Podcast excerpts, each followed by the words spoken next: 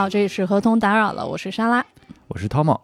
今天呢，我们想要聊的主题是奥特曼，不是因为我们对奥特曼本身有多么的资深，而是因为这两年，我觉得你应该很难忽视掉这个奥特曼的存在，它可能出现在热搜里。可能是你的微信的表情包里，可能在你逛的商场里，或者说出现在你看的这个社会新闻里。妈呀，真的到处都是呢，对吧？我觉得我像念贯口一样。嗯，所以我觉得这个就是让我们意识到，说不管你对奥特曼有多了解，或者说不了解，你喜欢也好，还是说你对他无感吧，它客观上来讲就是一个人尽皆知的这个典型的日本文化符号了。那作为一个喜欢对日本文化做一些拆拆解解的这个博客呢，今天我们就打算带大家重新认识一下记忆里的这个奥特曼。我们会从它诞生的这个技术前提开始出发吧，聊一聊奥特曼的诞生，聊一聊它是怎么进入到我们的童年的，它这两年为什么就又好像重新流行了，以及最重要的，它到底吸走了大家多少的钱？咱们话不多说，透某哥，我觉得你先给我们大家介绍一下这个奥特曼的诞生，它有着一个什么样的技术前提呗？好，说到奥特曼的话呢，还是要先从特摄这个词开始说起。就是其实你从这两个字儿也能大概猜出它的意思，就是在早期的这些呃奇幻类啊，或者是那种恐怖类的影视作品里边，为了弥补一些当时靠实拍很难实现的这些效果，就是。而大规模采用的这些特殊的拍摄技术，当然也不只是摄影啊，就是还包括一些特殊美术啊、特效合成啊这些核心技术。说白了呢，就是在电脑还没开始流行之前的一些古早特效。比如在奥特曼里边啊，就是为了表现奥特曼和怪兽的巨型尺寸，还有他们无敌的这些破坏力，给这些穿上皮套的演员呢。搭配上微缩的城市模型和一些爆炸呀、光波啊这种五毛特效，虽然现在看上去非常的假和廉价，但是当时还是肯定骗了不少小朋友的。那时候他们心目中的东京肯定就是被怪兽破坏殆尽的。我觉得你说的就是小时候的我，就我觉得我印象中，我可能第一次知道日本这国家长啥样，就是通过奥特曼。然后我对我当时看的是哪个奥特曼，其实也都没有印象了。但是我对就是那里头的这个什么日本的街景呀，还有一些那些日本的人的状态，我对这方面的记忆特别清晰。嗯，而且我小时候就觉得这国家怎么那么倒霉，就它看上去特别干净整洁，然后三天两头吧就被踩烂了，被推倒了。我觉得这国家好危险，真的是。关键主要是小时候，我一方面我知道那个东西是假的嘛，但另一方面呢，你又会被那种很真实的状态给镇住。嗯，你就想说，哎呀，可能是不是日本这国家它就会这样的？它好像就是跟我们不太一样，因为它是外国。我觉得这个也是特摄跟那个动画的一个区别吧，就是小时候你可能看的都是那种二维的东西，对对对对，然后特摄。就是很多人也以为它是动画片，但它其实是实拍的。就你突然看了一个很真实的东西，就会对于儿童来讲，你就会混乱了。对，而且你小时候也真是没少替人家操心。特摄呢，跟日本有着非常深的渊源，因为它的灵感就是来源于日本的传统戏剧，就是包括这个歌舞伎啊、文乐啊这些，主要是用具有抽象性的这些场景道具，然后来营造这个舞台效果。其实从电影诞生的时候，也就是差不多。十九世纪末二十世纪初那个时候，这个技术就在欧美国家出现了。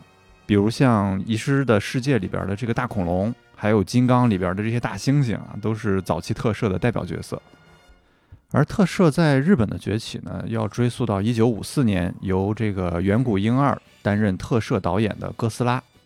先简单介绍一下远古婴二这个人啊，他是以这个摄影助理的身份入行，后来凭借着自己对特摄浓厚的这个兴趣。转为了特摄导演，还在自己家里边成立了一个叫“特殊映画技术研究所”这么一个组织。他的一生呢，都在致力于对特摄的研究。这个人对日本特摄行业的影响极其深远，后面我们还会不断的 cue 到他。哥斯拉就是在前面提到的这个金刚的技术影响下创作出来的。当时远古婴二想办法搞到了一套金刚的胶片拷贝，一帧一帧的去研究这些特效是怎么拍的。当时欧美的主流的这个方式还是定格动画拍摄，就是做一个模型，掰一下拍一张，然后再把这些胶片串联起来。远古婴儿当时就按照这种方式算了一下，如果这么拍的话，需要七年才能完成。但是经费和这个拍摄周期不允许啊，所以他就想了一个省时间的辙，让演员们呢穿上怪兽道具服来扮演哥斯拉，然后再搭配上微缩的城市模型，只用了四个月就完成了拍摄。就是这个做法呢，也一直延续到现在的这些日本特摄作品里边。不是，那所以金刚它是有拍了七年吗？它难道不是那种用微缩的城市模型来拍的，是吗？就是金刚，我在维基上看，好像是拍摄了八个月吧。就我猜，可能不包括模型制作的时间。嗯，因为定格拍摄的模型，它可不是做一个就完事儿了，它得根据不同的场景，然后做好多好多套出来。远古婴儿估计的这个七年呢，就是一方面是因为日本那时候的特摄才刚开始起步，它技术和资金跟好莱坞肯定还是有很大的差距嘛。再就是这个哥斯拉的互动和破坏力比那个金刚在电影里边要多很多。嗯嗯嗯，就是你要用定格去拍它的话，肯定会更花时间。那也是。对，然后微缩模型金刚里边确实有，但是它没有出现这么频繁，也没有这么多跟演员的互动。而且像那个哥斯拉这样，你用实景拍摄去拍的话，你想要破坏的场面，你直接现场炸模型就好了，你不用像定格这样，就是一帧一帧的去拍。有意思的是呢，就是一九六二年，这个日本和美国合拍的《金刚大战哥斯拉》里边，金刚也入乡随俗的变成了这个真人穿皮套的形式。哥斯拉算是日本怪兽特摄的起点了，就是不仅为后续几十年的这些特摄技术的发展奠定了基础，也为日本的特摄作品在国际上赢得了很高的这些知名度。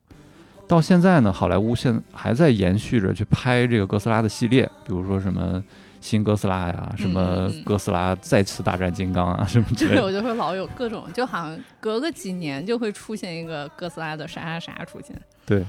然后远古婴儿本人呢，也被这个暗夜秀明尊称为特摄的鼻祖。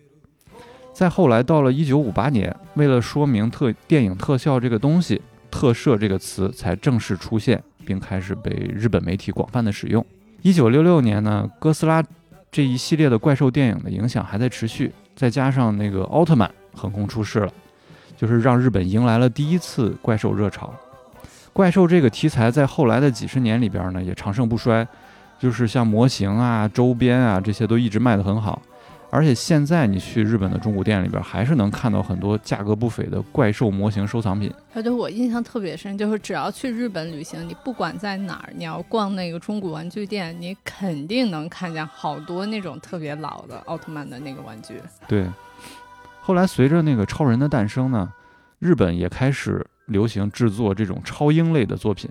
尤其是到一九七一年《假面骑士》推出的时候，又掀起了第二次怪兽热潮，也被称为变身热潮。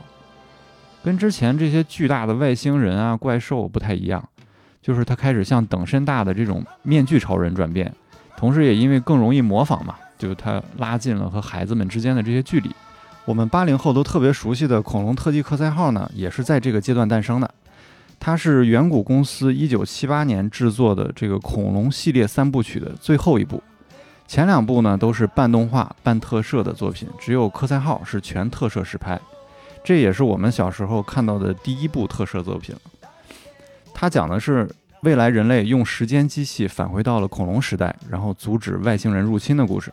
给你们九零后普及一下，真的就是因为我们家那个那位八零后，他就挂嘴边的这个特摄佳作，就是这个什么克赛号，说小时候小朋友会学里面的各种动作之类的。但是我好惭愧，我从来没有听说过。对，在当时我们小时候还是非常流行的。这个系列当时在日本的反响其实也还不错，但是因为没有后续，所以就逐渐被遗忘了。结果不成想呢，一九八零年科赛号被山西电视台引入中国之后，就成为了一代八零后的童年回忆。还有个好玩的事儿，就是同样是在一九七八年，漫威对，没错，就是你知道的那个漫威，他因为看中日本的这个特摄技术呢，还曾经授权让东映在本地去制作和播放这个蜘蛛侠的特摄剧集。除了标志性的这个红蓝的服装呢，其他都是跟我们现在知道的这个蜘蛛侠完全不同的本地化设定。比如说呢，蜘蛛侠是通过手表来变身的，而且呢，他开着一个类似高达一样的巨型机器人坐骑。这个机器人还能变成一艘融合了日本武士元素的宇宙战舰，就是整体的这个设定都非常的滑稽和奇葩。就是感兴趣的可以去 B 站自己翻一翻。虽然现在看着怪怪的，但在当时这套剧集也曾经创造过收视奇迹。蜘蛛侠驾驶的这个机器人叫雷欧帕顿，他做成了玩具之后呢，也一度卖到脱销。现在这部作品也已经在这个 Disney Plus 上复活了。然后漫威甚至为这个特摄版的蜘蛛侠单独命名了一个宇宙，并让他有希望能出现在下一部蜘蛛侠平行宇宙的动画电影里边。我觉得蜘蛛侠它就是一个到处都可以拉郎配的一个 IP，跟谁都能配。对，特摄呢，作为一种影视拍摄技术，在日本一直流行到现在。不仅在普通的这些影视剧里，我们经常能看到这种技术的出现，而且呢，在日本它确立了特摄片这么一种特殊的影视类型。比如说像那个日本的三大特摄，我们今天要聊的奥特曼，然后还有假面骑士、超级战队，这都是专门的特摄片。所以现在说起特摄呢，一般指的不是这个技术了，而是专指特摄片。在日本，这种类型其实不像我们想象的这么小众啊，就连大家都知道的这些什么小田切让呀、佐藤健呀、菅田将晖啊，就这些日本知名男艺人，都曾经扮演过特摄片里边的这些英雄，甚至有不少人都是通过拍这个特摄而成名的。哦，这样的，嗯。也有像就是成名多年的，比如说西岛秀俊大叔，他在今年同时出演了新奥特曼，还有最新一部假面骑士的这个剧集，就是可见特摄片在今天的日本依然保持着很高的热度。那这个拍特摄片可以成为一种那个明星出道的路径吗？对，就是这两年还出现了另外一种更奇葩的现象，就是。一些年轻的男演员从特摄出道之后，为了趁热打铁，提高在女性群体里边的人气，他会接着去出演现在特别火的男男腐剧。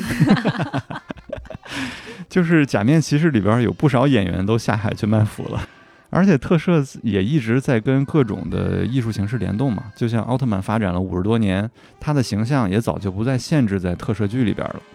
从电影啊、动漫啊、游戏，再到广播剧、舞台剧，就形成了一个错综复杂的多媒体平行宇宙。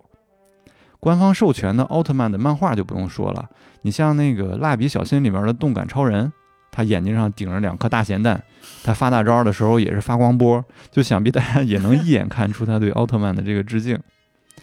虽然特摄片在日本年年推陈出新，然后拥有非常广大而且又坚定的这些受众群体。但是在国际上反倒没有延续像五十年代的那种影响力了。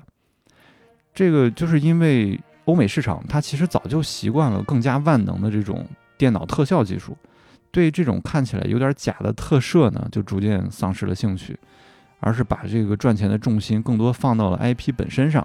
比如说像哥斯拉、金刚，他们一直在拍续集，但已经跟特摄技术就是没啥太大关系了。嗯嗯。说到这儿呢，也就引出了我们最大的一个迷思。就是电脑特效都发展到今天这种登峰造极的地步了，为什么日本还在坚持生产特摄的作品呢？尤其对于孩子来说啊，他并没有这么强对制作手法的一个感知，他们迷恋的就是 IP 本身，或者直接说就是他就是喜欢巨型的超人和怪兽。对，就是我觉得换句话来讲，就是你说奥特曼，我觉得用不用特摄这个手法好像是无所谓的，对吧？你小朋友看的不就是那个英雄打怪兽的这个热闹吗？那为啥还得要用特摄呢？就第一个点，首先是特摄技术和数码 CGI 技术，它俩的实现方式和体现出来的气质是不一样的。虽然呢，CGI 可以让现在我们看到的特效更逼真，但对于特摄的粉丝来说啊，电脑计算这种方式其实是非常无趣而且没有生命的。嗯，而且特摄呢，在他们的认知里边正好相反，就是从美术啊、摄影啊到合成，都是每一位手艺人饱含匠心去做的。而且可以不断去挑战他们自身的可能性，毕竟这个特摄的粉丝群体是对这个传统技术的疯狂拥护者嘛。然后在日本也经常能看到各种特摄类的专属杂志，这么细分。对，但是对于创作者啊，包括我们普通观众来说，其实能达到效果的都是好技术。而且现在生产的大部分作品都是特摄加这个 CGI 技术一块儿齐上阵。嗯。远古婴儿本人也是一生都在追求各种新技术的融合，后人也一直在想象嘛，就是如果他活到了数码技术普及的这一天，又能做出来什么样不得了的东西呢？嗯，所以就其实远古婴儿本人，我觉得他不会排斥这种新技术的出现和融合吧。因为你毕竟他本人在他的时代来讲，就算是这种新技术的引领者嘛。对，特摄呢，它确实是有特摄的这种手艺感啊、匠人感，但是这么来看的话，其实它跟 CGI 技术也不必成为就会那种非此即彼的这种对立的状态吧。对。第二个呢，就是随着数码影像技术的普及，日本的特摄作品确实是在大幅减少的，有一度甚至变成了一个濒危产业。尤其是进入二零一零年之后，就是要求保护特摄这种特有文化的呼声就是越来越高。然后文化厅呢，甚至还颁布了振兴特摄的一个专门法案。所以在近些年也催生了大量的这些特摄作品的出现。日本真的是太爱搞各种各样的振兴法案。对，尤其是在那个漫威啊、DC 啊，就是带着自己家的这些英雄们进军了日本市场之后呢。民族自豪感爆棚的这些日本人怎么能忍呢？所以在今年啊，有这个皮哈拉，然后东映、东宝还有远古制作这四家公司一起宣布了一个叫“新日本英雄宇宙”的合作计划，就是在安野秀明的这个率领下呢，将之前的新哥斯拉、包括新福音战士剧场版中、今年的这个新奥特曼，还有预计明年上映的新假面骑士这四部电影。作为新日本英雄宇宙的首播系列，并衍生出了一系列的特摄电视剧。那我们再把目光放回到特摄作品的主要受众，也就是这些孩子们身上。实现技术呢，肯定不是他们关注的一个重点。特摄片最吸引他们的魅力，其实还是英雄主义，就是在一个非常简单的正义前提设定下，先让这些巨型的怪兽去毁灭世界，然后带来一个破坏的这种爽快感。再让我们的英雄现身，去拯救世界，为人类带来救赎，就是有种无论这个世界再怎么不堪，都有的救的这么一种安心感，也有一种无论遇到什么危机，然后都要继续战斗的一个正能量。嗯，既然都已经说到了这个孩子们心目中的大英雄了，那咱们就赶紧进入今天的这个主角奥特曼，看看这个大英雄他是怎么一步步发展起来的。一九六三年呢，咱们前面提到过的特摄鼻祖远古婴儿，他正式成立了远古制作公司，以当时最先进的技术来拍摄这个叫做“空想特摄”系列的怪兽连续剧，这就标志着呢，这个奥特曼的时代就此拉开帷幕了。远古在那个年代的特摄领域可真是垄断式的，人家是鼻祖嘛，毕竟。嗯。那一九六六年的一月呢，历经两年的制作时间，全日本第一部以怪兽为主题的这个特摄连续剧就在 TBS 开播了。它的名字呢叫做《奥特 Q》。为了让大家对一九六六年这个时间点有些概念啊，我随便举几个大家耳熟能详的作品来作为时代参照吧。你像是日本的这个《铁臂阿童木》。比利时的蓝精灵，美国的大力水手，这些呢，它是你在六十年代能在电视上看到的这种动画片。咱们中国的小蝌蚪找妈妈，还有大闹天宫，对他们就是六十年代的这个动画佳作的代表。嗯，真是每一部都很厉害。嗯，顺带复习一下那个日清那一集，咱们其实就提到过，六五年的时候，日本的那个电视普及率是达到了百分之九十嘛。所以，奥特 Q 它就是在这样的背景之下来推出的。那这个奥特 Q 呢，它这个电视剧一共有二十八集，每集一个怪兽，搭配着各种奇异的神秘事件发生，叫它特别的带劲。但是呢，请注意，就像这个老婆饼里是没有老婆的一样，奥特 Q 这个电视剧是没有奥特曼的。奥特 Q 它这个剧的英文名呢叫做 Ultra Q，Q 指的是 question。那个 Ultra 呢，就是咱们中文里面说的这个直译的这个奥特。嗯，当时为啥会用到 Ultra 这个词？是因为在六四年东京奥运会的时候，日本人很流行讲 Ultra C，这个单词是一个体操的用语。然后呢，当年呢是因为日本的那个男子体操队他们的成绩特别好，Ultra C 呢用来它这个词是用来形容体操比赛里面的一个最高难度的，嗯，所以 Ultra C 就成了一个流行语。远古制作公司它就采用了 Ultra 这个词，寓意说人类是用最大的努力来对抗怪兽的这种感觉。嗯，听起来非常的混乱，但是你们记好一个没用的知识点，就是奥特曼的这个奥特。词语的原意是一个体操术语，真是完全没想到，而且此刻脑子里边出现了奥特曼做托马斯全旋的画面。对你记好这个画面，这个没用知识点就会记得更牢了。说回这个 Ultra Q 啊，它的这个最大的看头呢是电视剧里面每集会出现一个不同的怪兽，就你想一想都觉得这是一个多大手笔的制作成本，对吧？而且呢，这个剧它还有一点灵异。还有一些奇幻的感觉在里面。据说当时 TBS 下的 brief 呢，是要求这部剧它得同时包含恐怖、悬疑、科学、战斗、情感、怪兽、欢乐等多个因素。你听起来觉得这些词儿凑在一起很奇葩，但确实你也能感受到这个东西要拍出来，它肯定能火，对吧？嗯。那事实上呢，这个 Auto Q 它确实是在播出后立马就火了。当年的平均收视率是在百分之三十二以上。嗯，就是如果这里边没有奥特曼的话，怎么打怪兽呢？靠人类生打是吗？那请注意，我前面用的这个对奥特 Q 的形容词是悬疑、奇幻和欢乐，对吧？那用什么来打怪兽呢？你就一部 B 站了解一下吧。不是我卖关子，是因为真的很好看。总之，这个奥特 Q 它大获成功，一时间这个怪兽呀、特摄，它就是成了当年的这个流量密码了。嗯，远古呢，它如果想要乘胜追击，它就必须得在奥特 Q 的基础之上，还得继续增加爆点，对吧？在咱们之前的节目里反复 Q 到过，说战后的日本人深受那个美国文化的影响的，所以美式漫画它当然也会影响到了这个远古婴儿。所以呢，在这个奥特 Q 的基础之上，远古婴儿就决定说，像 DC 的漫画里那样，就引入超级英雄的这个设定。这也就是为什么后来就会出现了奥特曼这个大英雄的角色。奥特 Q 完结仅两周，奥特曼的电视剧就接棒登场了。这部初代的奥特曼，它的平均收视率就是从前面的百分之三十二飙升到了百分之三十六点八。当时倒数第三集的收视率还达到了什么百分之四十二点八的这种数字吧？太吓人了。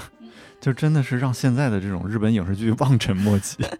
据说完结的时候，很多日本的小朋友会打开家里的窗，然后跟天空中根本不存在的奥特曼 依依不舍地说再见。虽然当时这个之前的奥特 Q 它是爆款剧，对吧？但是因为拍摄这个特摄，它就是一个燃烧经费的活。所以在初代奥特曼的这个剧组，它还是秉承着一个能省则省的原则。所以呢，如果有人小时候跟我一样觉得说，为啥奥特曼里的怪兽好像长得都差不多，咱们不要怀疑自己的眼睛，那就是因为当时剧组为了省钱，把皮套拿出来改一改，重新用。你像这个《奥特 Q》里面第一集的这个怪兽，就是哥斯拉的皮套给改的。哇塞！然后呢，《奥特 Q》里的怪兽这个皮套呢，缝缝补补又可以放到奥特曼里面。嗯。知乎上有一个关于怪兽皮套的总对比总结帖，我放在 Show Notes 里面，大家可以去感受一下。这个帖子真是搞笑来的，就大家可以一边哈哈哈，一边去吸收一些没用的冷知识。谁跟你说没用？它很有用。他解答了我的童年疑惑，主要是，那小时候除了被这个怪兽的皮套搞晕啊，我还对奥特曼胸前的那个倒计时灯感到特别焦虑，因为剧情里面说法就是说什么奥特曼不能适应地球的环境啊，什么所以只能三分钟之类的。嗯，但其实是因为还是因为剧组钱不够，就是你赶紧三分钟发完大招就完事儿。嗯，特别好笑是因为后来远古有钱了。他在下一部的这个赛文奥特曼里面还取消了这个灯，但是不行，观众骂的要死，要写信来骂。他们后来又只能把这个灯加回来，就可见三分钟它就是一个很有魔力的数字吧？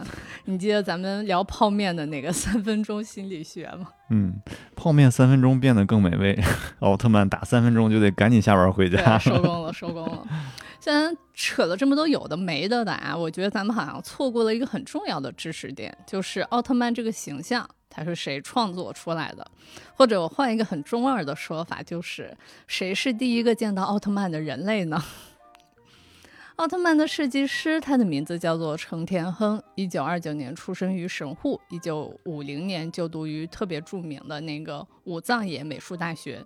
他毕业之后，因为是参加了哥斯拉的工作，从此就迈入了特摄的行当。成田亨他一九六五年入职了远古，一开始是给那个奥特 Q 做怪兽。并且呢，就此摸索出了带有很强烈的个人思考的这个怪兽美学。咱们别觉得说怪兽就是一大坨很奇怪的用来吓唬你的东西。奥特曼它毕竟是子贡向的内容，它是针对儿童观看的这个特摄片。当然，也有人说它不是儿童向的，咱们就放到后面聊吧。总之呢，因为要对小孩负责，所以成天亨他在设计怪兽的时候是有一个很著名的三原则的。第一个原则呢是不能将外形简单的巨大化，第二个是外形上不能增加肢体，第三个是不能随意的破坏身体结构的造型。翻译一下就是说，怪兽它不是妖怪，所以不是说你把动物做的大，或者说你给它加点胳膊加点脚。再或者说，你给它脑袋上什么流点血，肚子里面掏一个洞什么的，它就是怪兽了。这些都不应该是怪兽的形态。在成天亨的这个设计思维里，他觉得说怪兽代表的是宇宙的混沌，是混沌的这个具象化。那混沌的反面呢是秩序，所以奥特曼代表的就是他所理解的秩序的一种具象化的体现。嗯，其实现在回看很多奥特曼里边这些怪兽，甚至是可爱的，就是丑萌丑萌的。对，小时候觉得好可怕。我最近不在 B 站上面看那些嘛，我说哎，还挺好玩的呀。不光怪兽它有设计原则，对吧？奥特曼它肯定也是有自己专属的这个设计美学的。你别看那个初代奥特曼的剧集里面，他那第一个奥特曼长得特别皱吧？现在的观众不都管他叫硫酸脸吗？硫酸脸可爱些。对，那其实只是因为当时的技术不够好，不是说成田亨设计的不好。嗯，在他的设计里面呢，奥特曼的特点其实是简洁、线条流畅、充满肌肉的美。因为他在大学里面他是学雕塑的。嗯，所以他设计的这个奥特曼，他的身形是遵循了古希腊雕塑家所创造的一种完美的比例。嗯，然后呢，奥特曼的面部设计结合了佛像，然后日本传统的能面，还有古希腊的雕塑艺术。哇塞，嗯，最重要的是成天亨他设计的奥特曼其实是没有那个让我很焦虑的指示灯的。嗯，因为奥特曼在他的这个。眼里代表的就是秩序，是一种很极致的生命体，对吧？那指示灯这种突兀的存在，它确实破坏了奥特曼的这种流畅的美感呀，还有它的神性。但是没办法呀，公司预算不够，那肯定是员工妥协，你说对吧，童梦刚？而且你还没想到，说这该死的计时器后来还成了观众特别喜欢的一个设定，你想去掉都不行了。是，所以你看这个理想跟现实就总是这么的阴差阳错。大家如果想要看到这个成天亨设计理念下的这个奥特曼，我这里指路一下今年上半年刚刚上映的新奥特曼这个电影，它的卡斯很豪华。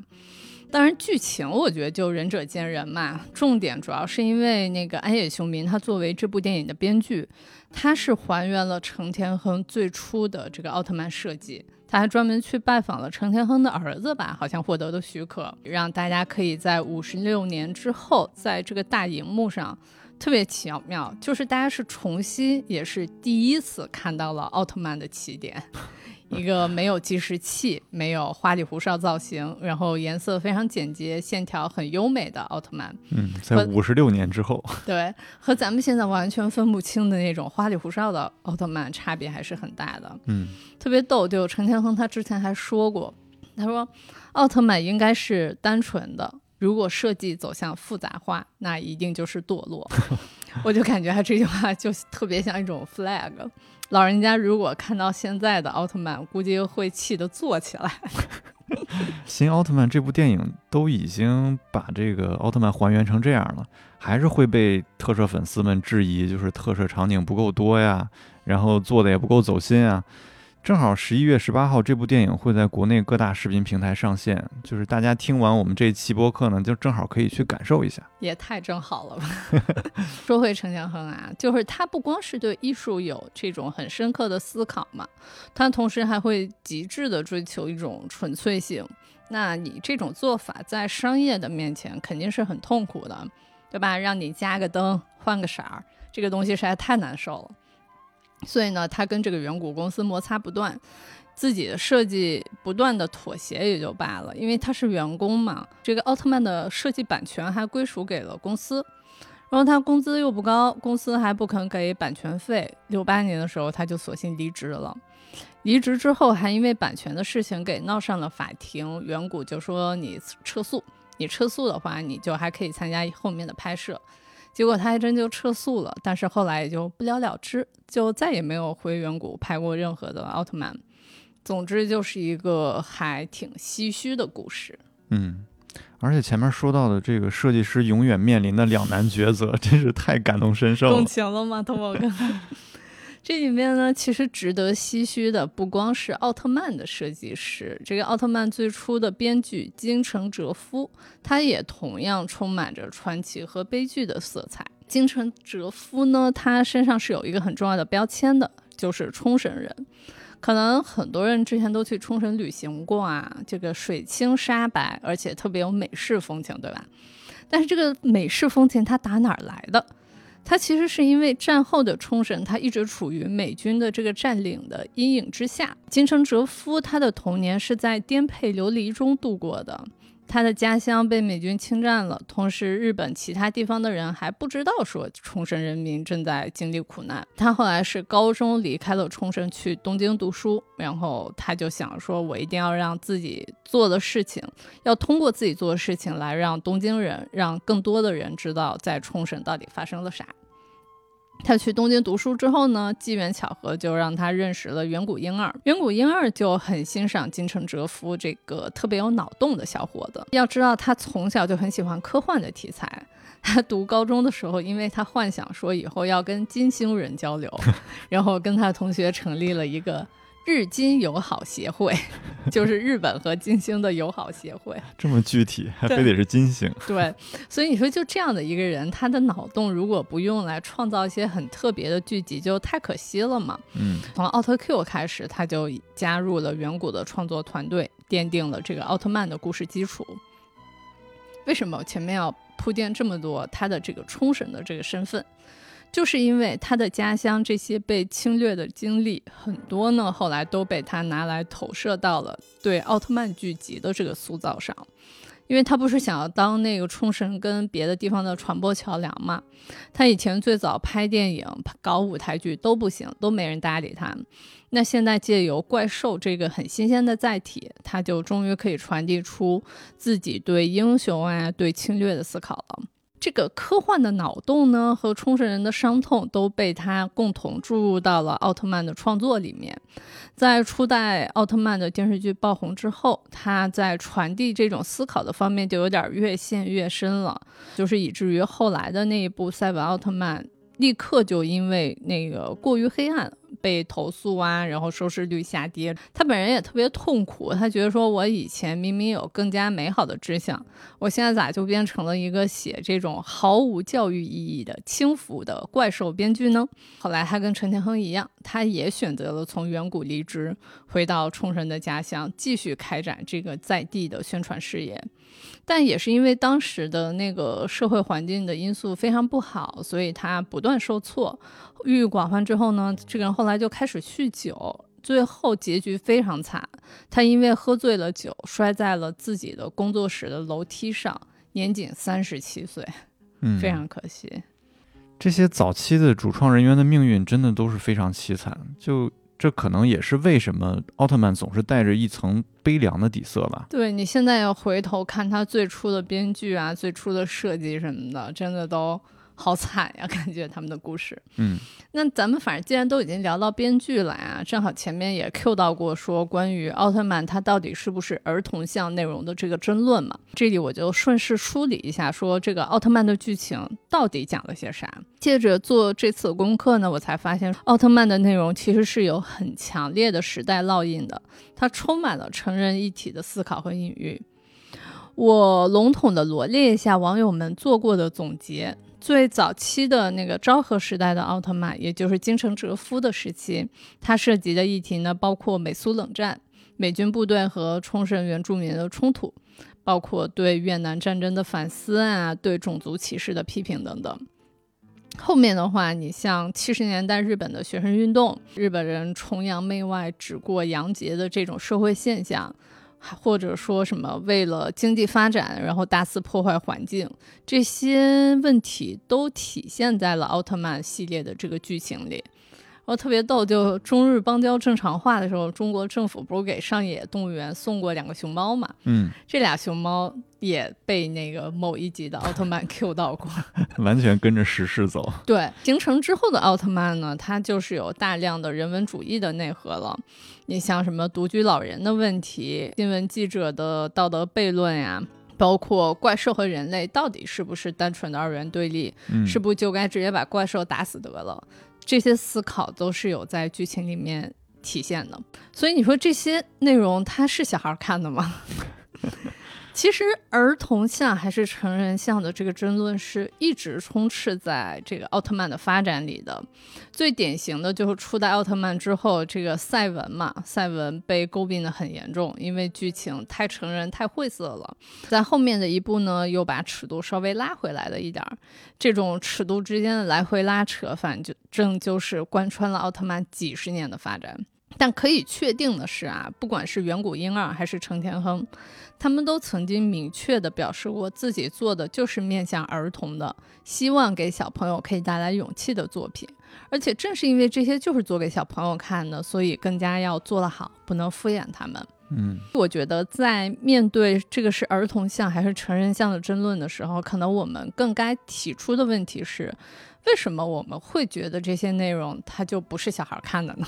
对吧？我觉得奥特曼它可以成为经典的一个很大因素，可能在于说它跟小孩之间是一种平等的关系，不会说因为你是小孩，我就给你看一些很低幼的东西来糊弄你。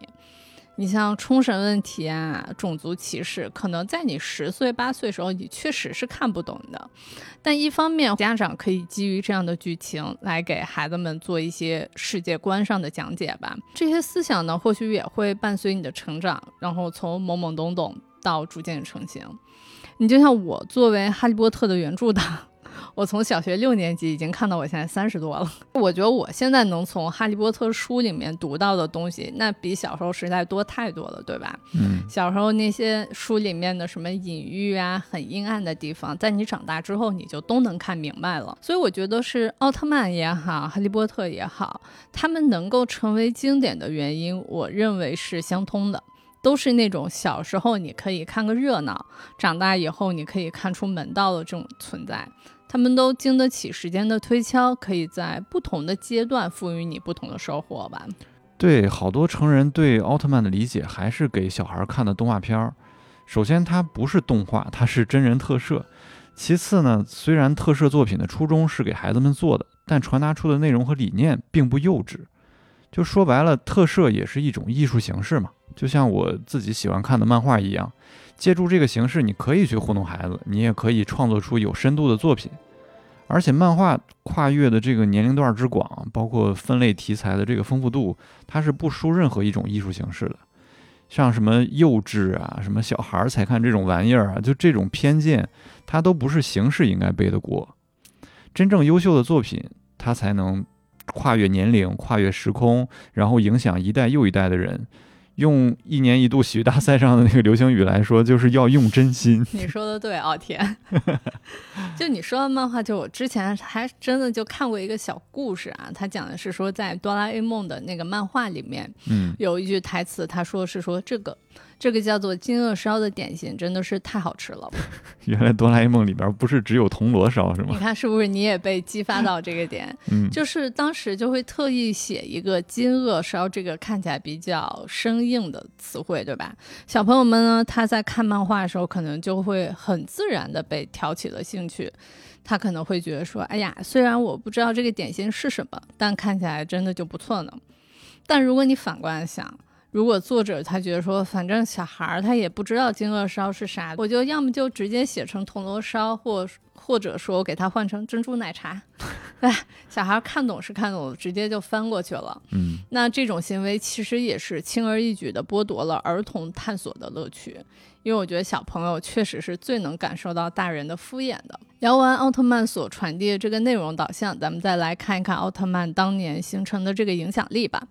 在开头时候，咱们就已经说到过，奥特曼的火爆在日本就直接引发了两次那个怪兽浪潮嘛。当时其实除了在日本火爆之外呢，这股热潮也是蔓延到了咱们的港台地区和东南亚的。像是一九七五年，香港的邵氏公司，它出品了一个叫做《中国超人》的电影。主演还是李修贤哎，他讲的是什么？中国科学家研究出了超人，然后去跟怪兽战斗的故事。七六年的时候，台湾也拍摄了一个类似题材的电影，这个名字说出来大家都别笑，它叫做《关公大战外星人》。当年他那个海报上宣称是说这个是什么？中国影坛第一部特级神怪灾难电影。而且这个关公大战外星人，他是正经从远古公司请了人来做特摄指导的，但是特别扯。当时那个剧本设定就是这个发生灾难的地方是西门町嘛，他们把那个微缩模型都已经做出来了，但结果这个剧本拿去审核时候没有过审，嗯，就怎么可以这样子？不可以把西门町给踩烂啊？所以最后他们就特别逗，把那个场景给改成了香港。然后这个剧就过审了，这些都还不是最好笑。我觉得最扯的是七四年的时候，有一个叫做《哈努曼与七个奥特曼》的电影，听着就不靠谱。你这个名字一听就很萨瓦迪卡，对吧？这个正儿八经啊，它是一个远古跟泰国一个叫做万岁制作公司合拍的，但是后来因为这个海外版权的问题，反正各种扯皮。这个哈努曼与七个奥特曼是没有被纳入远古的官方正史里面的。这个哈努曼呢，他是印度史诗里面的神猿。然后你想一想，他跟奥特曼一起组团打怪兽，这个画面就想一想特别美丽。也是个巨型猿猴是吧？哦，反正我记得豆瓣上评分好像三点一。那说完了港台和东南亚，我们再来看一下奥特曼和中国的交集。奥特曼第一次被中国的观众看到呢，是一九九三年在上海东方电视台播出的《宇宙英雄奥特曼》。这在当时也不是一个偶然，就是首先中日关系还处于蜜月期，而且出于一些历史的原因吧，上海对日本文化的接受度应该还是算是当时大陆最高的。所以九三年东方台刚开播就引进了很多这个日本动漫影视作品。让日本的这些明星啊、玩具啊瞬间火爆了全国，也让奥特曼呢成为了这场变革的一个代表符号。从最开始的昭和系奥特曼，再到后面的迪迦、戴拿这些平成系奥特曼，每次都是从上海首先登陆中国。一九九三年上半年第一部奥特曼播出完之后呢，反响非常的强烈，所以东方电视台在下半年又续上了这个宇宙英雄杰克奥特曼。如果说上一部是启蒙，那这一部就是让奥特曼大火的一个主力了。同时，奥特曼的图书呢也出现在了就是每个街角的书报亭里边，能卖到二十六块钱一套。在那个年代，对，就真的是非常贵了。书的出现呢，跟电视无缝接轨了，然后就让小朋友们在课间休息的时候有了非常充分的谈资。电视台从节目的意志上呢，其实也没做好大火的这个准备。因为当时给奥特曼配音的只有一位专业的配音演员，其他人呢都是临时从仁义呀、什么话剧中心啊找的这些话剧演员。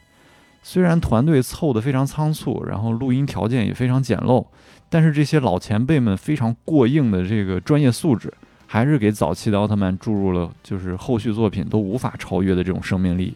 不过你今天说到配音，我给大家分享一个特别没用但真的很好笑的知识，就是最早引进的那个宇宙英雄奥特曼的中文配音是周杰。就是演尔康那个周 杰，天哪！当时他还是上戏的学生，而且他不光是给奥特曼配音，还要配什么怪兽啊、松村队长等不同的角色。嗯，就我没有想到，我们的童年这么早就被尔康给承包了。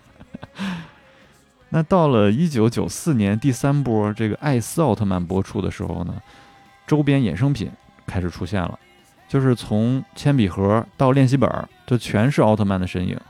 玩具啊、卡片啊，这些也都被摆到了各个小卖部里边最显眼的位置，就从而推动了整个奥特曼文化在中国的一个成型。后面东方电视台呢还接连播出了像泰罗、雷欧还有艾迪奥特曼，就是为昭和奥特曼画上了一个非常圆满的句号。随后呢，上海音像出版社又接棒发行了六部完整的奥特曼 VCD 系列，就是延续了这个 IP 在中国的热度。其实 VCD 这部棋也是远古公司不得已而为之的，因为随着中日蜜月期逐渐走向了尾声嘛，然后海外的这个影视引进政策开始收紧，奥特曼的新作呢一直拿不到在中国的电视播放许可，同时也出现了像孩子模仿奥特曼跳楼啦，或者是影响孩子学习啦，就是这这么样的一些负面新闻，就连奥特曼的过往的这些作品呢，也都被列入了管制行列。就是必须要对所谓的暴力剧情进行删减之后，才能再继续播出。VCD 呢，虽然成为了奥特曼续命的一个主要方式，但那个年代的人应该都记得啊，就是碟片的盗版异常的猖獗，所以远古公司在华的业务呢也是比较难搞的。对，我觉得那个年代这种什么玩具啊，VCD 完全就是山寨货的重灾区嘛。嗯，我小时候看的，我也不知道，可能是盗版吧。不过当时的火爆真的是火爆到很恐怖的程度。嗯，我之前看了一个报道，说是说当时九四年在上海的鲁迅公园就有办奥特曼的线下活动，说现场去了十万人。天，我觉得这个数字无从考证啊，但是这个画面感，我觉得就已经拉满了。啊，而且那个九四年也就才刚播出了一年嘛，对对，就特别火爆嘛。你想，大家从哪儿获得的资讯，然后就都要去呢，还挺神奇的。对，现在最常听到的奥特曼，也就是二零零四年在上海电视台播出的这个迪迦奥特曼。当时也是因为曾经上过暴力黑名单嘛，所以没有电视台敢接手，最后是找了一家这个节目代理商。以委托中国公司代理的形式登上了上海电视台。这家能够为迪迦奥特曼拿到广电总局电视播放许可证的公司呢，就是现在奥特曼的主要版权代理商新创华。后面还会再展开讲讲这家公司。总之，奥特曼重新从上海登陆之后呢，迅速就扩散到了全国五十多个电视台。然后在二十一世纪再次掀起了奥特曼的热潮。哦，要说那个说到奥特曼入华这一段，我到时候放个链接在 show notes 里面吧。他是远古制作公司的第六代社长，叫做远古英明写的一本书，书名呢叫做《奥特曼在哭泣：远古制作的失败》，里面有一章就是关于他如何努力的推动奥特曼进入中国市场。这里面的各种难度啊，包括远古这家公司在经营上的种种问题，他都有详细的写到。因为真的是奥特曼有多红，远古这家公司就有多失败。感兴趣的朋友，到时候可以移步这个 show notes 来深度的吃瓜。嗯，迪迦奥特曼是平成系奥特曼的第一部作品。它其实在日本的话，其实一九九六年为了这个纪念奥特曼诞生三十周年而拍的。呃，打造的这个全新系列的一个开篇吧，算是。首先是抛弃了这个七十八号星云的这个概念，改用了新宇宙的世界观，同时呢，它加入了形态变化的这个设定，然后包括新兴的 CGI 技术，让英雄们拥有了非常丰富的这些能力，还有这个视觉上的变化。其中呢，迪迦奥特曼在孩子们的信念中变成光的这个桥段。也催生了我们现在这句流网络流行语，就是你相信光吗？我信。这里我再补充一个没用又很好笑的知识，就是你像咱们内地引进迪迦很晚了嘛，他九六年拍的，咱们到零四年才播。嗯。但是台湾引进很早，九八年就引进了。然后你知道台版的主题曲是啥吗？是刘德华的笨小孩。我 天哪！后续的奥特曼系列在国内虽然也经历过了各种什么限制啊、删减啊、下架，但也算是一路都跟下来了。甚至从这个艾克斯奥特曼开始呢，这个系列的作品可以同步日本在国内的这些网络平台上播出。各种奥特曼的大电影也有了出现在中国电影院的一些机会，让这些二十一世纪之后出生的这些孩子们还是可以大声喊出奥特曼的名字，就好像这个奥特之光从来没有熄灭。在现在的中国呢，哪个地方的小卖部里边会没有奥特曼呢？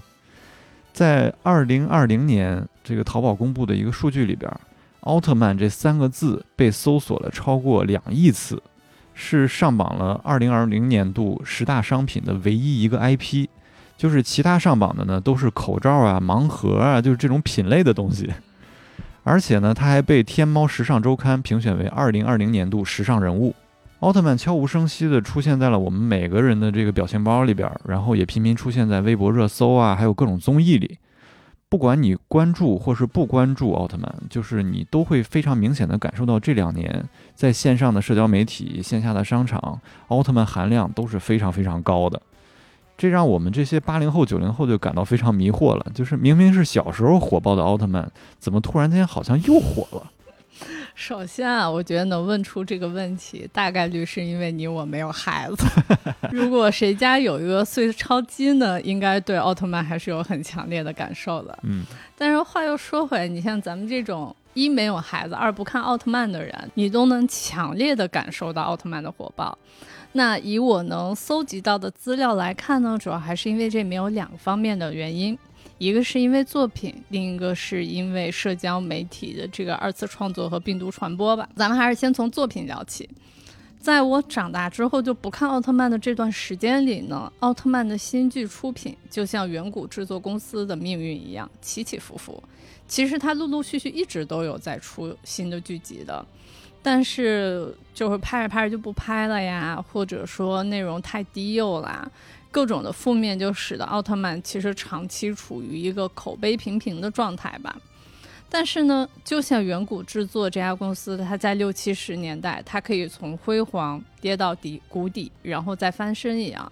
在二零二零年，远古它又一次拍出了一个爆款的剧集，也就是这个泽塔奥特曼，它的豆瓣评分高达九点三分，哎。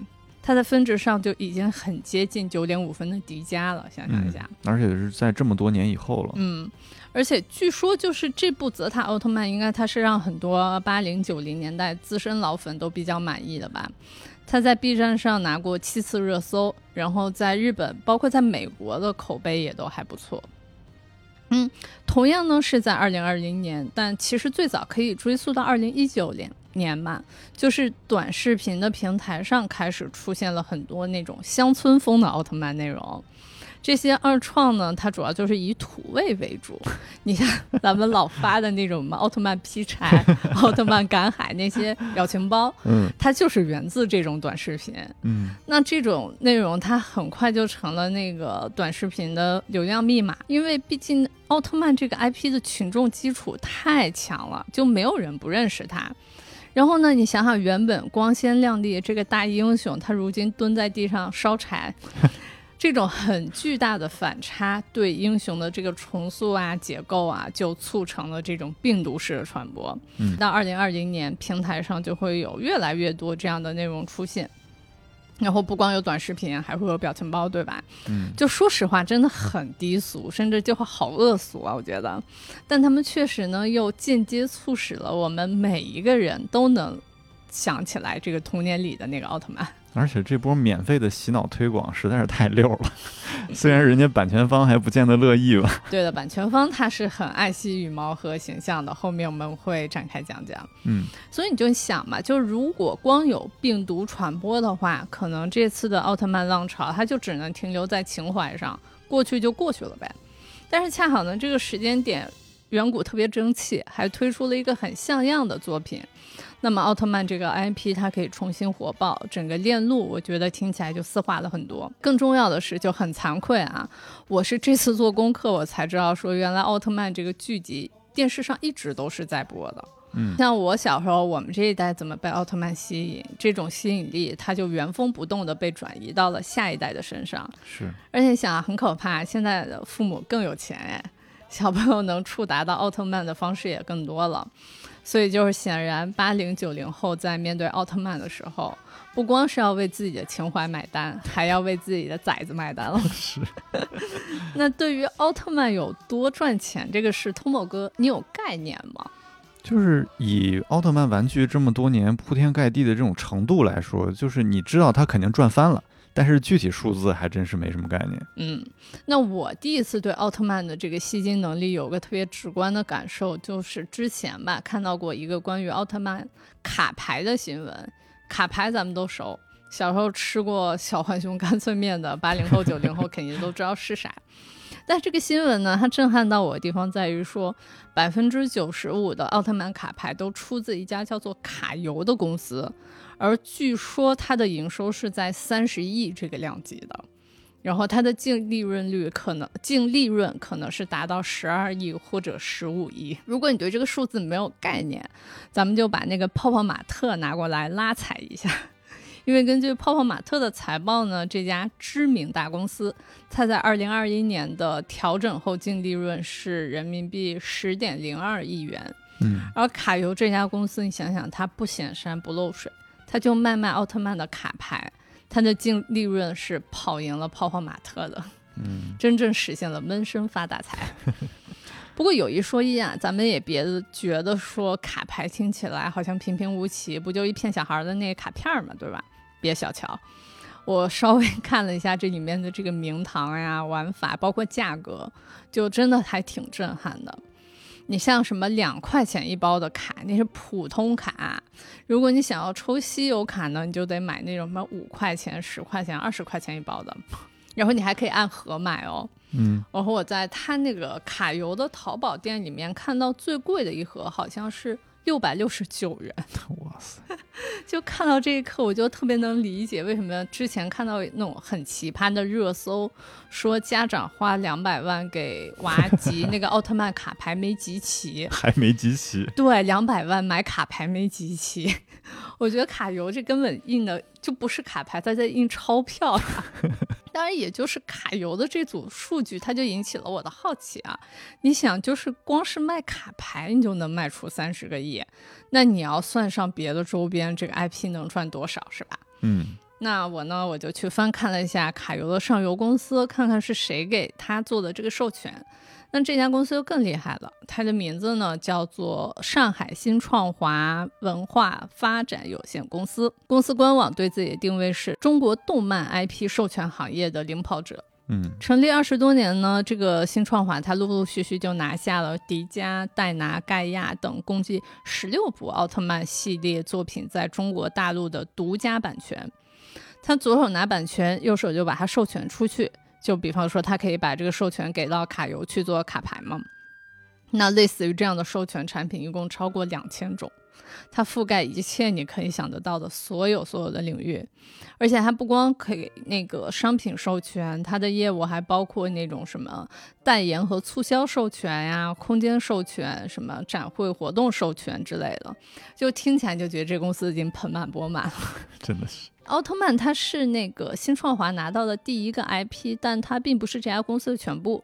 新创华代理的 IP 还包括《名侦探柯南》、《初音未来》、《新世纪福音战士》，还有《假面骑士》，那些都是这家公司代理的。嗯，全是大 IP。嗯，全世界最大的 EVA 初号机模型就放在新创华这个公司在的这个创意园里。哇！但是呢，虽然就是有这么多豪华的 IP，新创华最大的营收来源还是奥特曼。贡献的这个营收占比是在一半以上的。根据南方周末的一篇报道啊，这个新创华呢，它就是需要向上游的日本的版权公司缴纳保底费和抽成。据说保底的这个版权费价值不菲，嗯，然肯后定不菲，对毕竟赚这么多呢。想想都不菲是吧？嗯，然后到了新创华这呢，就是他向他的那个下游公司来收保底费跟抽成了。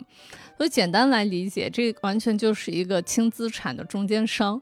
所以他公司的员工好像就一百人左右吧，他没有库存的压力，也没有渠道成本，嗯，唯一要做的就是把那个版权把各种授权卖出去呗。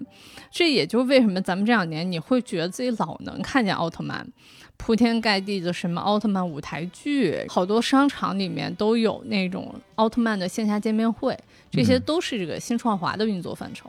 哦，衍生舞台剧我还真有关注过，就是也是异常的火爆。首先，这种形式它跟特摄本身可能会更接近一些，而且你能亲临现场看到奥特曼和怪兽们，然后你还能跟自己的偶像合影留念，就哪个孩子能抵抗这种诱惑？无法拒绝。而且在中国舞台剧受众面本来就这么窄，这个奥特曼的舞台剧在各个城市的巡演票价还可以高到六百八十块钱一张，而且是一票难求。嗯，这就 IP 的力量呀，怕不怕？然后就是在那个南方周末的文章里，我发现一个特别有意思的点，说这个新创华这家公司的主要成本之一是打击盗版维权。根据新创华他自己发布的打假数据，仅二零二零年他们。共投诉的这个侵权的商品链接是两万零九百五十一条，依法查处了八十四家造假的工厂，抓获了七十五名犯罪嫌疑人，销毁侵权产品三点八万吨，涉案金额累计两千五百七十九万元。然后他花这么多力气是吧？截止到那个二零二一年，根据天眼查的显示，新创华它作为原告或者上诉人的历史索赔总额是达到了八百三十一点九万元的。如果你和我一样闲得手发痒，可以去翻看一下新创华这个官网上的新闻动态，完全就是一个大型普法现场，你会从中学习到很多法律知识。比方说，如果你想用 3D 建模来做奥特曼的皮套，并且加以售卖，或者说你开了一个什么亲子餐厅，然后你想安排员工穿那个奥特曼的皮套给小孩过生日，嗯，再或者说你用奥特曼系列的玩具作为道具来拍摄短视频，朋友们，这些都是违法的哦。而且新创华它不光是打击这种卖山寨货的小作坊，它对网络大 V 也不手软。你像那个暴走漫画的王尼玛。嗯，他之前短视频里面出现过什么，把假扮的奥特曼关在笼子里，然后还有用奥特曼手办泡酒这样的内容，这种恶搞呢，也是被新创华认为是侵犯了奥特曼的形象，然后把汪尼玛告上了法庭。同样的，对于抖音、快手上那些很低俗的呀、博眼球的，通过恶搞奥特曼来获取流量的自媒体。就像咱们前面提过，二零二零年火起来的那批，嗯，这些都是新创华的维权对象。想想还挺有意思，就是当打击盗版成为了一家 IP 代理公司最大的成本投入之一时，你说它是为了保护 IP 的长久运营也好，说是为了一家独大更好的割韭菜也罢，我觉得仁者见仁嘛，只能说都没毛病。迪士尼不也是吗？就是他被称为维权界的爸爸。他打击这些堂而皇之的商业盗版就不用说了，你甚至不能未经允许穿着他们这些角色的服装，也不能利用这些角色给孩子们作为这个创作的素材。一九八七年，日本一所小学在游泳池里边集体绘制了一个巨型的米奇，然后作为他们的一个毕业纪念，然后都被迪士尼发了律师函。一九二八年出生的这个米奇，他其实版权法只能保护他十四年，也是在迪士尼的。这个运作下边一延再延，然后现在都一气儿干到二零二三年了。这个迪士尼律师函真的就是 literally 虽远必诛。对，说回来，这个新创华他咋就这么厉害是吧？怎么就能把奥特曼的版权给搞到手呢？这就不得不提到这家公司的关键人物总经理孙健，一个热爱动漫的六零后。他呢，他是在九十年代初就去了日本，一开始是做那种代理日本玩具在国内进行 OEM 生产的这种工作。后来他在一九九四年担任了日本万代株式会社的顾问，就是那个大名鼎鼎的卖高达的万代。嗯，而万代他早在七十年代就拿到了奥特曼系列的商品版权的，所以奥特曼、万代、孙健、新创华之间的关联，我觉得就很好理解了。尤其是到了二零零八年，万代还花九亿日元买了远古制作公司的百分之三十三点四的股权，第二年又把股份增持到了这个百分之四十九。简单来讲，远古制作现在的二股东就是万代。然后之前看过一特别沙雕的新闻，把万代收购远古的股份给形容为高达迎娶奥特曼，有点离谱，但好像又是这么个意思。嗯，那咱们就来看看万代啊，这家站在了奥特曼版权金字塔塔尖儿的公司，看看他能从奥特曼身上赚多少钱嘛。前面咱不是说嘛，零八年万代买股权花了九亿日元。那根据万代公开的财务数据呢，在去年奥特曼的产品销售额是一百六十八亿日元。你要是拿这两个数字直接做简单粗暴的对比，这股权买的就太值了。真的是。但比较有意思的啊，在前一年奥特曼的业绩是八十六亿日元。相当于一年时间实现了从八十六亿到一百六十八亿的这么一个疯狂的增长。去年真的是一个真正意义上的奥特曼大年嘛？嗯。但你像咱们说这么多，听下来这么热闹的奥特曼，对吧？它创造的价值在万代的各 IP 里面，可以用平平无奇来形容。这么多都不行？嗯，好低呀。嗯。因为同样，咱们还是拿这个 IP 销售额做对比。二零二一年，万代的销冠王是《龙珠 》，它的业绩达到了一千两百七十六亿日元，比高达还要多两百多亿。嗯，奥特曼要是在《龙珠》面前，就接下来这句话听起来很不客气，但确实，奥特曼连《龙珠》的零头都达不到。而且龙珠特别厉害，它在日本国内的收入只有一百九十七亿日元，它百分之八十以上的收入都是来自于海外。就是对于我这样一个动漫白痴来讲，我还是有被惊到了。嗯，龙珠在一九九五年完结了之后，就一直没出过漫画的续作，动画啊、游戏啥的也是每年狗尾续个貂就完事儿了。所以其实，在日本的热度早就大不如前了。但是这些年，日本能出圈到海外市场的动漫作品真的是越来越少，更新换代也不及时，所以《龙珠》还是可以在海外常年担任日本动漫的代表这么一个角色的。它的手办呢，更是一直摆在玩具店里边。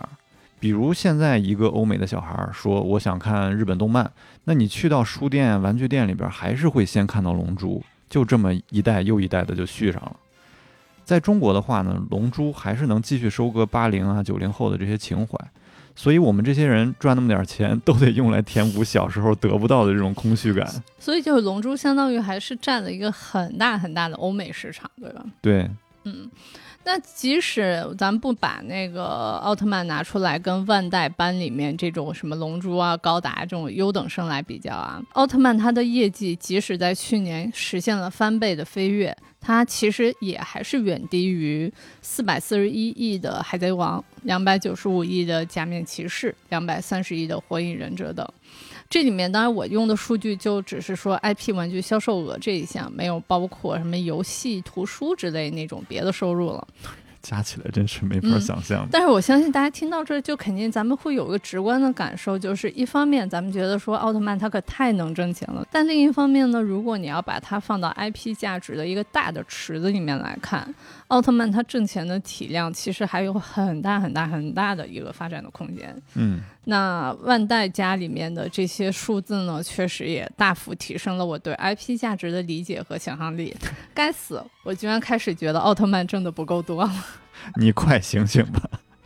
奥特曼带来的价值已经足够震撼了，而且通过我们聊了这么多，想必大家也能感受到，这个 IP 也是在这五十六年里边，通过一代又一代特摄人的用心努力沉淀出来的。他们在创作的时候呢，也不是说想着我要找个捷径一炮而红，或者是说我想着去只是糊弄一下孩子们，能快点把这些周边卖出去就好。就是如果你的作品不过关，你不尊重你所从事的这个艺术领域，衍生品哪来的销路？又何谈 IP 呢？前面也提到了，就是奥特曼曾经被各种要求删减下架呀。其实他受到的这个投诉和抗议也不只是在中国，日本也有家长会觉着他会带坏孩子什么的。家长们想要保护孩子们的心情，其实能理解，但是孩子到底应该看什么样的东西呢？八零后小时候能看的作品，比现在这些孩子看到的可劲爆太多了，也都健康的成长起来了。而且，为什么这批人长大了就变成了自己小时候为讨厌的大人呢？现在的孩子真的变得更脆弱了吗？灵魂拷问。对，相信肯定还有很多还在喜欢着奥特曼、喜欢着特摄的这些大朋友，也不要去听那些什么觉得幼稚啊，或者小孩才能看这种东西的这些偏见。因为一个成年人能坚持住自己的热爱，本来就是一件非常难能可贵的事情。更何况那些从小影响着你的优秀作品啊，其实早就成为了你的一部分，它值得被你记得，它值得你花费多年的时间，不断从里边得到成长和快乐。就是做自己就好。嗯，就这期节目做下来，我也有一个点很触动，就是我觉得奥特曼它真的是一个好 IP 啊。嗯，因为小时候可能就真的就看个热闹。长大后呢，你还带着偏见，觉得说他不就是打打小怪兽这种套路吗？但其实真的，现在不管是回看奥特曼的剧集，还是说去重新理解当年的设计理念呀，去重新的来看剧情背后的世界观等等，这些都让我意识到说这个 IP 它能够成功的穿越各种各样的破石烂事，各种各样的低谷，它在五十多年之后还是可以保有很高的这个生命力的。我觉得事儿本身就已经很厉害了，嗯，因为你想，很多 IP 其实到后来就没有新作品了嘛。对，奥特曼不管是好或者坏，他还是一直在创作的。然后呢，我当然也很感动于说有这样一个 IP 的存在吧，让我们在二零二零年之后的这个后疫情时代里，还有机会去重新探讨光的意义。可能奥特曼就是我们所有人心目中对光这个东西的理解的最大公约数。当我们提起光的时候，我们都会想到奥特曼。我记得去年有一个热搜，讲的是山东济南有一个父亲希望自己患癌的儿子可以见到他心爱的奥特曼。后来新创华就真的安排了赛罗奥特曼去跟这个小朋友见面。嗯，哦，我还挺感动的。我觉得当我们面对这样的事情的时候，我们这些肮脏的大人。可以暂且去抛去什么对营销的鄙夷呀，也可以抛去那些自我感觉很良好的清醒吧。我觉得我们就去好好享受这种很基本的爱呀、勇气呀，还有希望。就当世界都已经烂成这样了，我觉得咱们确实是需要相信光，相信一些很朴实的力量。对。本期节目就在这个温暖中告一段落了，这也是我们这个小破台上线的第十期节目，非常感谢大家的支持，你们真的就是我们在今年收获的光。下期节目就恰逢年末了，我们可能会尝试做一期轻松的闲聊的节目，聊一聊日本呀，我们之前的经历，可能掏心掏肺，也可能插科打诨。嗯，不管怎么样，就是下个月见了。好嘞，那我们这一期就这么结束吧。好的，拜拜，拜拜。